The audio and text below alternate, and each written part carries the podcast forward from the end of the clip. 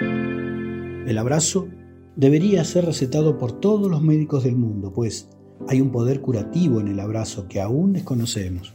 Cura el odio, cura los reproches y los rencores.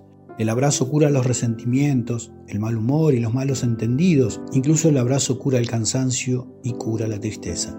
Cuando abrazamos, soltamos amarras, perdemos en instantes las cosas que nos han hecho perder la calma. El abrazo nos da paz en el alma. También cuando abrazamos dejamos de estar a la defensiva y permitimos que el otro se aproxime a nuestro corazón. Los brazos se abren y los corazones se acurrucan de una forma absoluta y exclusivamente única. No hay nada como un abrazo, un abrazo de te amo, un abrazo de qué bueno que estás aquí, un abrazo de ayúdame, un abrazo de hasta pronto, un abrazo de perdóname y de te perdono, un abrazo de cuánto te extrañé.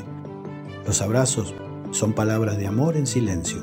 Cuando abrazamos, somos más de dos, somos familia, somos accesibles, somos sueños posibles. El abrazo debería ser siempre recetado como terapia por los médicos, pues rejuvenece el alma y el cuerpo. Por eso te dejo desde aquí un abrazo, desde corazón a corazón. Gracias por compartir. Conocerte es el camino. Hugo Hoyo Podcast